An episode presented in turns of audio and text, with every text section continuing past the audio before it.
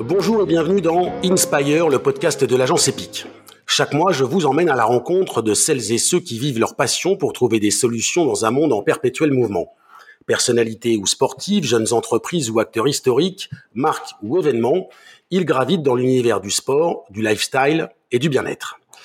Je suis Ronald Guintrange et dans ce nouveau numéro d'Inspire, j'ai le plaisir de parler trail et compétition avec mes deux invités, la traileuse Sylvaine Cusso et Odile Baudrier, l'organisatrice de trois trails, l'hivernal des Templiers, le festival des Templiers et Tarn Valley Trail l'an prochain. Bonjour mesdames.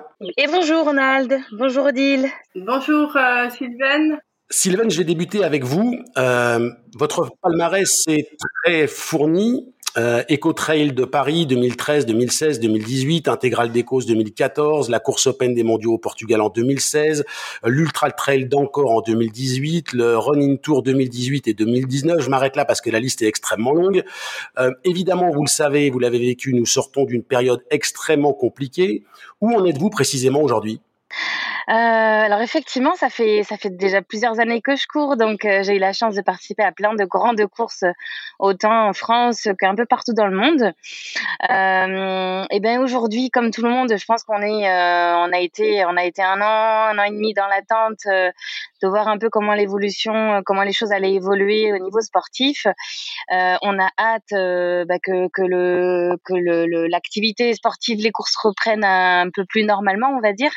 voilà après, j'ai eu la chance quand même de, prendre le départ d'une course euh, il y a un mois au Cap Vert, un ultra trail qui s'est déroulé à Sanantao, une île au Cap Vert, et, euh, c'est vrai que bah, ça faisait du bien hein, de retrouver euh, simplement raccrocher un dossard et puis retrouver cette ambiance qui, nous manque tellement, vivre un départ, une arrivée, vivre toutes ces émotions qu'on peut ressentir lors, lors d'une grande course avec d'autres personnes. Mais voilà, je pense qu'on est, on sent que la situation se débloque et qu'enfin on va pouvoir euh, euh, raccrocher des dossards et, revivre un petit peu tout ça, euh, que, tout revienne à la normale. Donc on a, on a hâte. C'est évidemment tout ce que l'on souhaite. comment on se prépare quand on est sportif de haut niveau, traileuse de haut niveau pour vous? Comment on se prépare sans connaître véritablement la date de sa prochaine compétition? Ben on se prépare, on, on, se prépare un peu comme euh, comme on peut, on va dire. Disons que je pense que ce qu'il faut se dire, c'est que déjà c'est pour tout le monde pareil. Euh, il faut euh, il faut essayer de de, de, de se dire qu'on court déjà avant tout parce qu'on aime ça et pas forcément que parce qu'on a des objectifs derrière. Et c'est vrai que euh, moi j'ai c'est ce qui me motive avant tout, c'est le plaisir d'être dehors, le plaisir de de l'effort. Et c'est vrai que j'ai cette chance de pas de pas avoir forcément besoin de d'objectifs de course pour euh, me faire plaisir. Donc c'est vrai que ça n'a pas trop entaché euh, ma motivation, en tout cas personnellement. Euh, ce que j'aime, c'est chausser les baskets, prendre mon sac de trail et puis partir des heures dans la montagne ou, ou en tout cas dans les sentiers. Donc, donc voilà, je pense qu'il faut de toute façon garder en tête un objectif, même si on ne sait pas forcément s'il si, sera annulé ou pas. C'est comme ça que j'ai fonctionné l'année dernière quand on était un peu dans l'attente de savoir si les courses auront lieu ou pas et se dire que de toute façon, si la course est annulée, et eh ben on aura quand même, euh, euh, ça sert jamais à rien hein, de se préparer. De toute façon, euh, ce sera un objectif qui sera décalé, ça servira pour autre chose. Et puis de toute façon, ça sert aussi à maintenir la forme, je pense. Donc voilà, c'est comme ça, je pense qu'il faut qu'il faut appréhender les choses dans cette situation. maintenant, on est tous un petit peu différents. Je pense que certains auront peut-être besoin de couper aussi parce que parce qu'il faut trouver la motivation quand on n'a pas d'objectif et se dire que couper ça peut aussi être intéressant quand on a fait une saison bien remplie. Donc voilà, je pense qu'il faut relativiser les choses et se dire que euh, que c'est une petite parenthèse. Et pour ceux qui ont du mal à continuer à s'entraîner euh, sans objectif, euh, voilà, lever un peu le pied, ça fait pas de mal non plus. Je vous crois sur parole. Odile Baudrier, quand je vous ai appelé pour préparer ce numéro d'Inspire, vous étiez en pleine reconnaissance de la prochaine hivernale des Templiers. Est-ce que ça veut dire que pour vous, c'est bon, c'est reparti? Euh, oui, je pense que c'est reparti euh, déjà avec euh, notre premier rendez-vous, donc le Festival des Templiers d'octobre. On a donc eu les premières réunions d'organisation officielles, on va dire, la semaine dernière. Et donc, au niveau de la préfecture, il a déjà été prévalidé qu'il n'y aurait pas d'annulation, qu'il y aurait peut-être une nécessité d'ajustement en fonction de l'évolution de la situation sanitaire à la rentrée de septembre. Mais bon, dans l'immédiat, on est calé sur un scénario, on va dire, normal, avec des adaptations qui sont quand même liées à la crise sanitaire et qu'on connaît maintenant tous, peut-être le port du masque, en tout cas la distanciation euh, physique, des ajustements. Mais voilà, l'espoir est vraiment euh, revenu euh, très fort maintenant. On a vu que les, premières épreuves ont pu reprendre petite certes, mais bon déjà c'est quelque chose au mois de juin. Ça va augmenter au mois de juillet avec le système des jauges qui permet d'accueillir plus de coureurs avec une jauge à 2500 coureurs par épreuve. Donc voilà, là on est quand même très très optimiste. Ben on suit toujours euh, au quotidien euh, l'actualité sanitaire, hein, les, le nombre de vaccinations, euh, l'évolution des taux, mais bon voilà, on est plutôt dans une phase positive. Hein. Comment vous avez vécu, Odile, cette année blanche, cette année et demie blanche? Bah, en fait, ça a été compliqué, mais euh, comme l'a dit Sylvaine, la chose c'est que c'était une situation euh, qui était tellement, euh, enfin qui était pour tout le monde. Bah, d'abord qu'on a vu peut-être un peu française, mais finalement quand même extrêmement mondiale. donc ça, a atténué un petit peu la frustration de devoir traverser cette période qui était quand même sombre bah, pour tout le monde d'une façon beaucoup plus forte pour les gens qui ont été touchés par la maladie.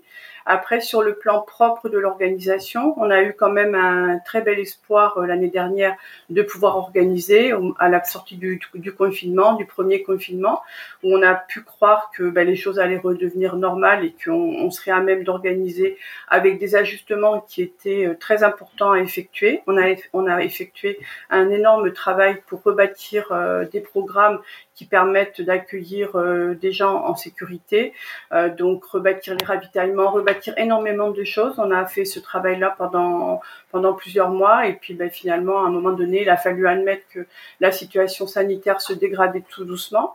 On a rebâti le projet de n'organiser que la course du dimanche puisque ça nous paraissait beaucoup plus euh, gérable à beaucoup de niveaux et puis environ trois semaines, un mois avant, là aussi il a fallu admettre que c'était pas possible et qu'il fallait complètement renoncer.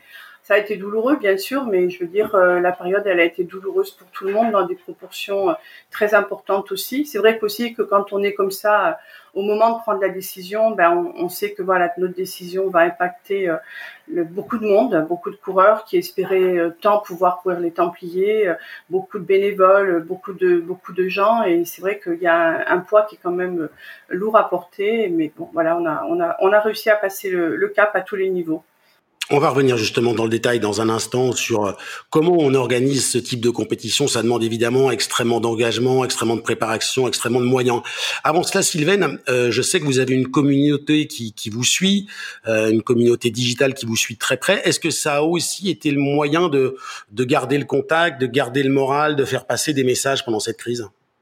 Je pense que c'était important pour tout le monde de rester positif. Euh, c'est vrai qu'on était dans une période euh, un peu triste. Euh, voilà, comme le disait Odile à l'instant, il y a, eu, des drames, hein. il y a eu des, des, gens qui ont vécu des, des, choses très dures au niveau, au niveau familial, au niveau amical. Et, et je pense que dans ces, dans ces périodes un peu, un peu tristes, c'est important d'essayer de bah de oui de d'essayer de, garder euh, de, de, la bonne humeur malgré tout euh, d'essayer de d'essayer d'aller chercher des un peu de, soleil et, de, sourire ailleurs parce que parce que si on s'enferme dans cette spirale négative euh, on, se tire tous vers le bas. Donc voilà moi j'ai essayé à, à, ma manière hein, de, de de garder toujours un peu de de bonne humeur et après c'est aussi dans mon caractère hein, quelqu'un qui est assez positive et puis euh, qui essaye toujours de voir euh, le, bon côté des choses. Mais euh, c'est sûr que c'est pas facile hein, quand quand on a des proches qui, qui perdent la vie ou quand, quand on a des, personnes plus ou moins touchées par par le par la maladie. c'est c'est pas facile, mais je pense que voilà au niveau au, en tout cas au niveau sportif, il, a été important de relativiser les choses, de se dire voilà c'est pas grave, on peut pas courir, c'est pas grave, on peut on peut pas faire du sport comme on aimerait, mais il y a plus grave dans la vie et et justement, je pense que c'était c'était tout tout tout ce, tout ça qu'il fallait plutôt mettre en avant, dire qu'on on a on avait toujours cette chance d'être là, de pouvoir en plus, ça c'est assez vite débloqué pour nous les, les runners, hein, puisqu'on a eu la chance de pouvoir continuer à aller dehors, même si on était limité au niveau du périmètre, etc. Euh, alors que certains sportifs ne pouvaient plus du tout pratiquer, celui qui pratique en salle, celui qui, qui nage ou autre, ou même euh, le cycliste. Donc nous, les runners, on était quand même privilégiés quelque part de pouvoir encore sortir et prendre l'air. Euh, donc euh, il fallait, euh, il fallait se dire que quelque part on était chanceux et je pense que voilà, moi c'est un peu comme ça que je voyais les choses en me disant, bah on a, on a un sport qui, qui nous permet aussi d'avoir notre petite bouffée d'oxygène et c'était, c'était aussi un, un moyen de, de, de Ouais, de, de, de s'aérer de dire que bah, la vie est belle, hein, tout simplement. Euh, on, a, on a cette chance d'être là et de pouvoir en profiter. Donc, euh, donc on, voyait qu'il y avait une petite tension, oui, sur les réseaux. Euh, on, sentait hein, toute cette atmosphère un peu pesante sur certains sujets. Et je pense qu'il il fallait essayer de prendre certaines choses un peu à la légère pour justement euh, permettre de, de relativiser hein, ce, ce, blocage au niveau sportif. Ça s'est passé comment pour vous, Odile? Parce que les Templiers, c'est une référence. Je crois que c'est le, le, premier euh, euh trail euh, en, en, France à plus de 20 ans. Là aussi, euh, quand on est précurseur, on a toute une communauté, on a toute une réputation. Est-ce que vous avez pu échanger avec les gens qui, qui suivent votre actualité? Et qu'est-ce qu'ils vous disaient quand vous échangiez? Euh, en fait, justement, on a essayé de, dans un premier temps, euh, le premier mois du confinement, on a préféré euh, ne pas prendre la parole parce qu'on était un peu sous une, un espèce de choc. On estimait que c'était un petit peu euh, indécent, on va dire, de reprendre la parole dans le contexte de pandémie avec le nombre de morts qui s'accumulaient, de, de malades, tout le monde qui était un peu déphasé, perdu.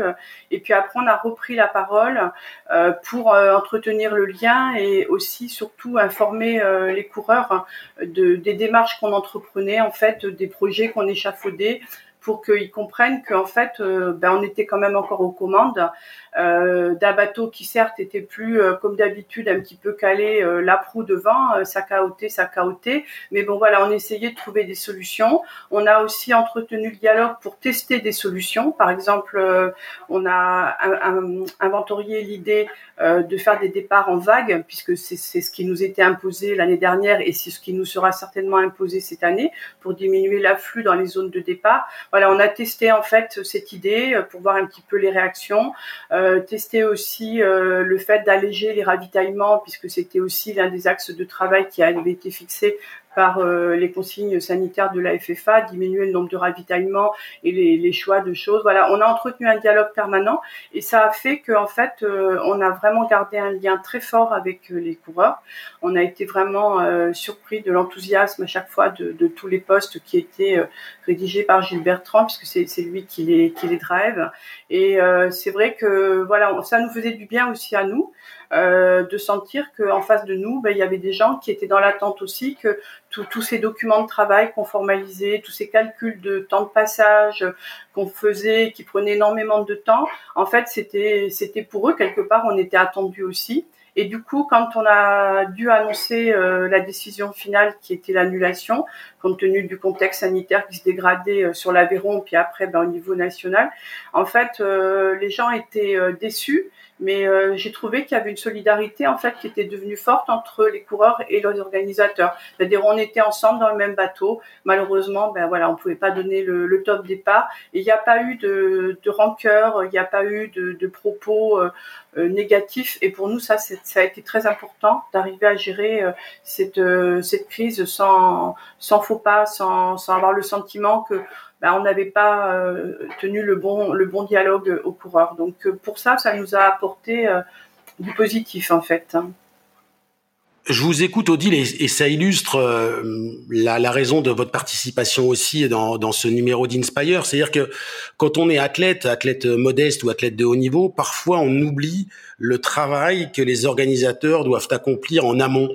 Euh, je voudrais que vous nous expliquiez combien de temps vous préparez en amont euh, un trail comme celui des, euh, des, des, Templiers. Combien de personnes euh, font partie de l'organisation? Combien d'investissements financiers ça représente?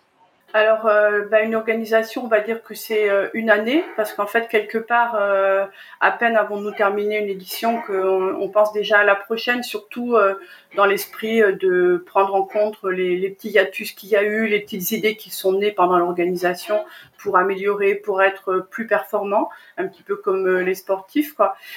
donc, il y a une année, parfois même les idées naissent pendant qu'on est en train d'organiser une édition, on pense déjà à la suivante.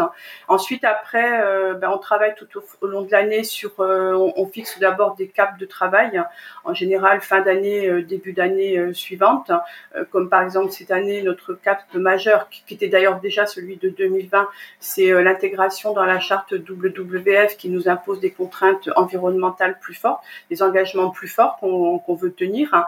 Et ensuite après, ben on, voilà, on déroule un planning de travail. Donc nous, on a une équipe qui est constituée de deux salariés et demi. Et ensuite, il y a euh, donc Gilles euh, et moi-même qui sommes donc les, créateurs, mais en parallèle, nous, on a une activité de journaliste encore euh, sur un site dédié à l'aviron et pour moi un site dédié au, dopage. Donc ça vient en parallèle en fait de notre activité euh, professionnelle de, de journaliste. Et ensuite, après, au niveau des équipes de bénévoles, sur, le jour J, enfin la, période J, on va dire, on monte une équipe de 800 à 1000 bénévoles et on a à peu près 15 à 20 euh, personnes que nous rencontrons euh, plus régulièrement, avec lesquelles euh, on discute des axes de travail, on voit leur point de vue, ce que les modifications qui sont à faire. Et ensuite sur le budget, donc vous m'avez interrogé sur le budget. Donc les Templiers, c'est un budget qui est de l'ordre de 900 000 euros, 900 000 à 1 million d'euros. Euh, on est euh, essentiellement financé par euh, les taxes des coureurs et ensuite on a un volet partenaire privé et partenaire institutionnel qui nous permet donc de, de boucler le budget nécessaire qui est important parce qu'on a un souci de qualité qui est exigeant à beaucoup de niveaux et en particulier au niveau du poste de sécurité où on ne veut pas transiger sur les moyens mis en œuvre et donc voilà on, déverse un gros budget dans, dans ce volet-là en particulier.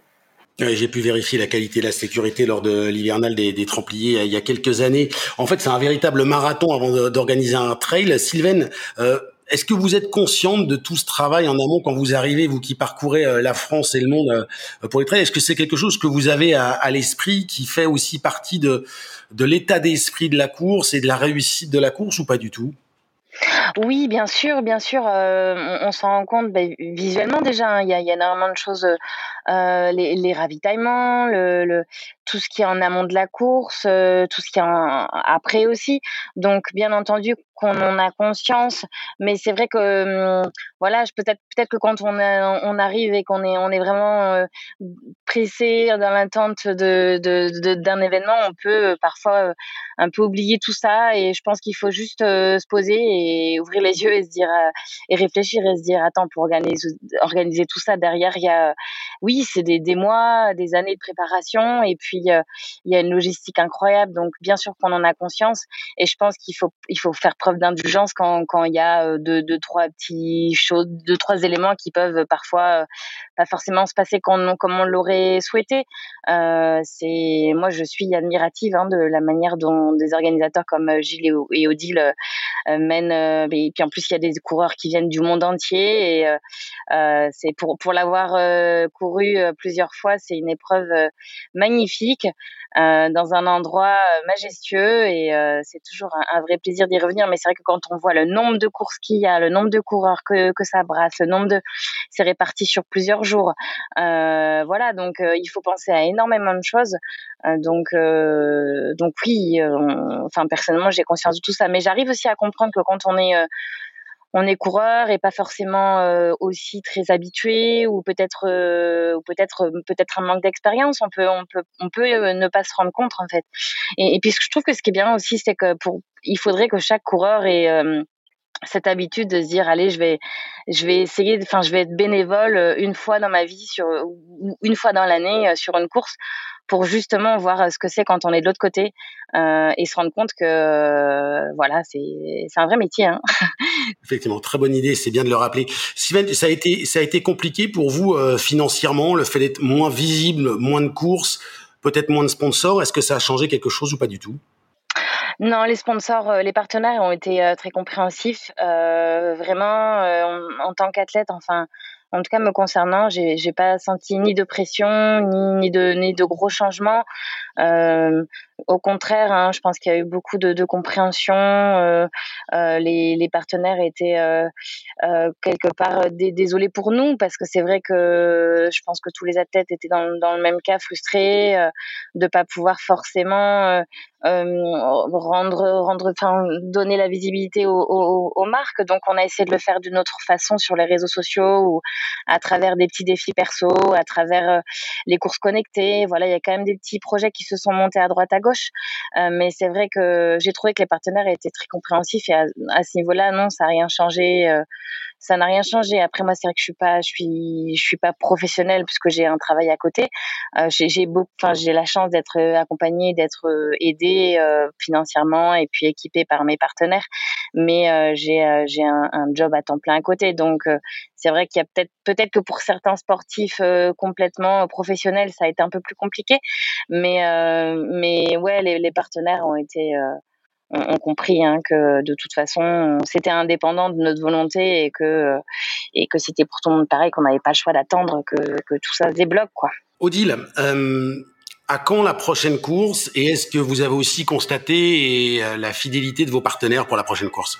Alors euh, la prochaine course donc c'est le festival des Templiers. Et sur l'édition 2020 euh, en fait nous ce sont euh, les collectivités territoriales qui nous ont euh, permis de passer le cap financier puisque les, les quatre collectivités qui nous épaulent donc mairie de Millau, communauté de communes de Millau Grand Cause, conseil départemental et conseil régional ont versé l'intégralité euh, des subventions euh, qui étaient prévues, même si l'événement n'a pas eu lieu. Côté partenaire privé, ça a été euh, beaucoup plus timide. Et ensuite, après, on a surtout, on a aussi bénéficié du fait que la trois quarts à peu près des coureurs ont accepté de se reporter donc sur l'édition qui, aura lieu cette année en octobre 2021. Et donc voilà, financièrement, ça s'est ça finalement bien déroulé, même si à un moment donné, moi qui suis habituée de faire des prévisionnels très carrés, etc. J'étais à la septième version du prévisionnel et en fait, je voyais pas du tout euh, où j'allais. Donc à un moment donné, j'ai fermé les yeux et j'ai dit on verra à la fin, parce qu'en fait, c'était une situation tellement inédite que c'était très compliqué euh, à analyser euh, entre les, coureurs qui ont demandé des remboursements, etc. Donc finalement, voilà, le, le, cap financier il a été passé. il est certain que si on avait dû connaître une nouvelle annulation cette année, ça aurait été différent. Mais bon, là, je suis, je suis quand même optimiste. Donc, je pense qu'il n'y aura pas de, dégâts pour, pour le futur. Sylvaine, vous êtes réputée pour vos, vos, performances, évidemment, mais aussi pour votre sourire que vous affichez en toutes euh, circonstances. Euh, je vais pas vous demander si vous avez réussi à le garder pendant cette année et demie parce que vous nous avez répondu tout à l'heure, mais quand vous écoutez euh, Odile qui se projette pour l'avenir proche, est-ce que ça vous met encore un plus grand sourire sur le visage? Bien sûr, bien sûr, parce que je me mets à sa place et à la place de tous les organisateurs.